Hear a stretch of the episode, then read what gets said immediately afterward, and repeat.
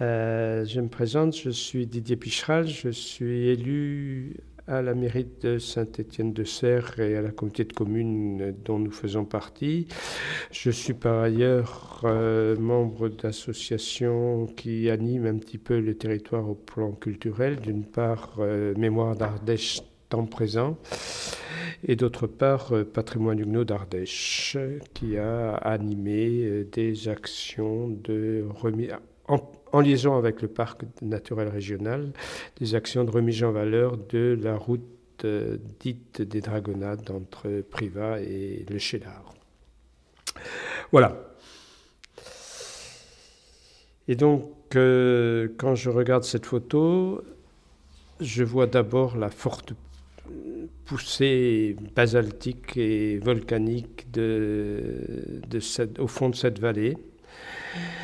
Euh, dont je pense qu'elle est restée pendant longtemps euh, très peu très sauvage ou en tout cas peu fréquentée par euh, la circulation automobile. Je vois une route et un pont qui traverse cette rivière qui descend du plateau ardéchois et qui a modifié ce paysage et qui a dû être construite euh, après la guerre, si je ne me trompe. Mais en même temps, c'était la condition pour, euh, pour découvrir et pour euh, que cette voie de passage devienne plus efficace entre, entre Burzet et le plateau ardéchois. Je vois un paysage d'hiver, un peu austère, à travers des terrasses quasiment assez abandonné. Je vois un paysage où la trace de l'homme et la transformation par l'homme est lisible à travers quelques terrasses à gauche, à travers effectivement plus haut des, pâturages de plateaux qui sont fauchés, on ne le voit pas, mais qui sont encore fauchés, mais on se demande si cette zone un peu plus difficile va pas va pas être continuer à être abandonnée. Je vois quelques forêts, quelques bouts de forêt qui se créent. Je ne vois pas, alors que je sais qu'ils existent, les vieux les vieux cheminements qui, les vieux cheminements piétonniers qui ont été repris d'ailleurs par des sentiers de randonnée. Euh, qui partent du pont. Et je suis étonné de ne pas, de pas les identifier, alors que quand on circule sur cette route, on les voit, on les voit nettement. Quoi.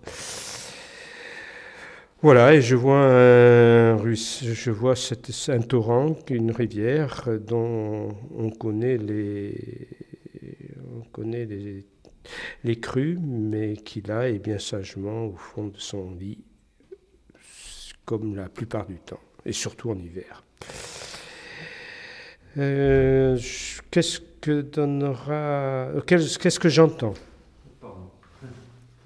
Pardon. J'entends pas grand-chose en hiver. J'entends le bruit du torrent, les, un roulement, un assez fort roulement du, du torrent. Mais sinon, c'est un silence parce que les oiseaux ne sont pas là, parce que la route est très peu fréquentée, on le sait, en cette saison-là. Et j'en ai, je sais parfois que je, quand je remonte cette route sur 20 km, euh, je ne croise très souvent en rentrant de, de, mon pesage, je ne croise pas une seule voiture sur ces 20 km vers à 10 heures du soir.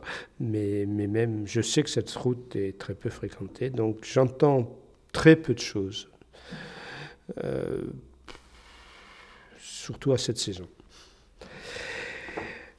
Je ne suis pas sûr que dans 50 ans, ce paysage aura fondamentalement changé finalement, parce qu'il a déjà changé. La route est là, les terrasses sont quasiment abandonnées, et euh, les arbres ont poursuivi leur croissance. Je, aussi bien les résineux qu'on voit un petit peu en bas que les, que les feuillus, en bas à droite que les feuillus. Et j'ose espérer que dans 50 ans, les pâturages seront encore là, que peut-être euh, le, le, paysage sera un peu plus fermé, mais je ne pense pas que les évolutions dans cet endroit aussi, bon, où, les, où la prégnance de, des coulées de lave est aussi forte, qu'il il y aura de transformations fondamentales. Ça va? Parfait. Merci beaucoup. Super. Alors la suite. Euh,